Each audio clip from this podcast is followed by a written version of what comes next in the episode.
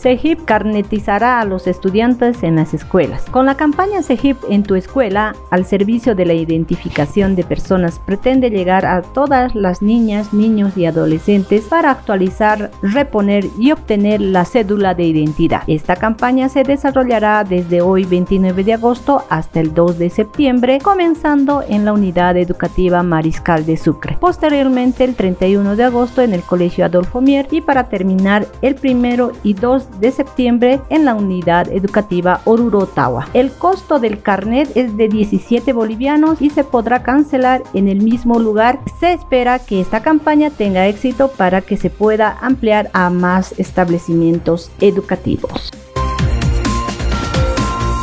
Alcaldía desalojó a comerciantes de la zona del mercado Cantuta. En la madrugada de este día lunes, personal de defensa al consumidor junto a la Guardia Municipal se hizo presente en un operativo especial para dar cumplimiento a la ordenanza municipal 126-05, donde desalojaron a comerciantes ilegalmente establecidos que según defensa al consumidor estarían aumentando semana tras semana en la zona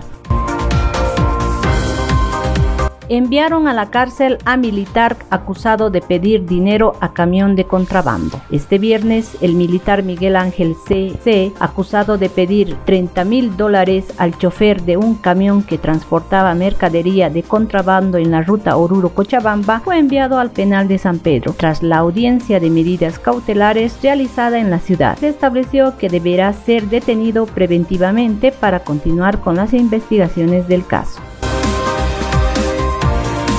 Feria del Reciclaje de Cartón y Papel en Oruro. El 3 de septiembre se llevará a cabo la Feria del Reciclaje de Cartón y Papel en Oruro, organizado por Cartón Bol, la plataforma del medio ambiente y JIC Consultores. La feria tendrá lugar en la Avenida Cívica. Se invita a los estudiantes y colegios previa inscripción y también al público en general sin ningún tipo de inscripción. Habrán premios y sorpresas según la convocatoria a este evento.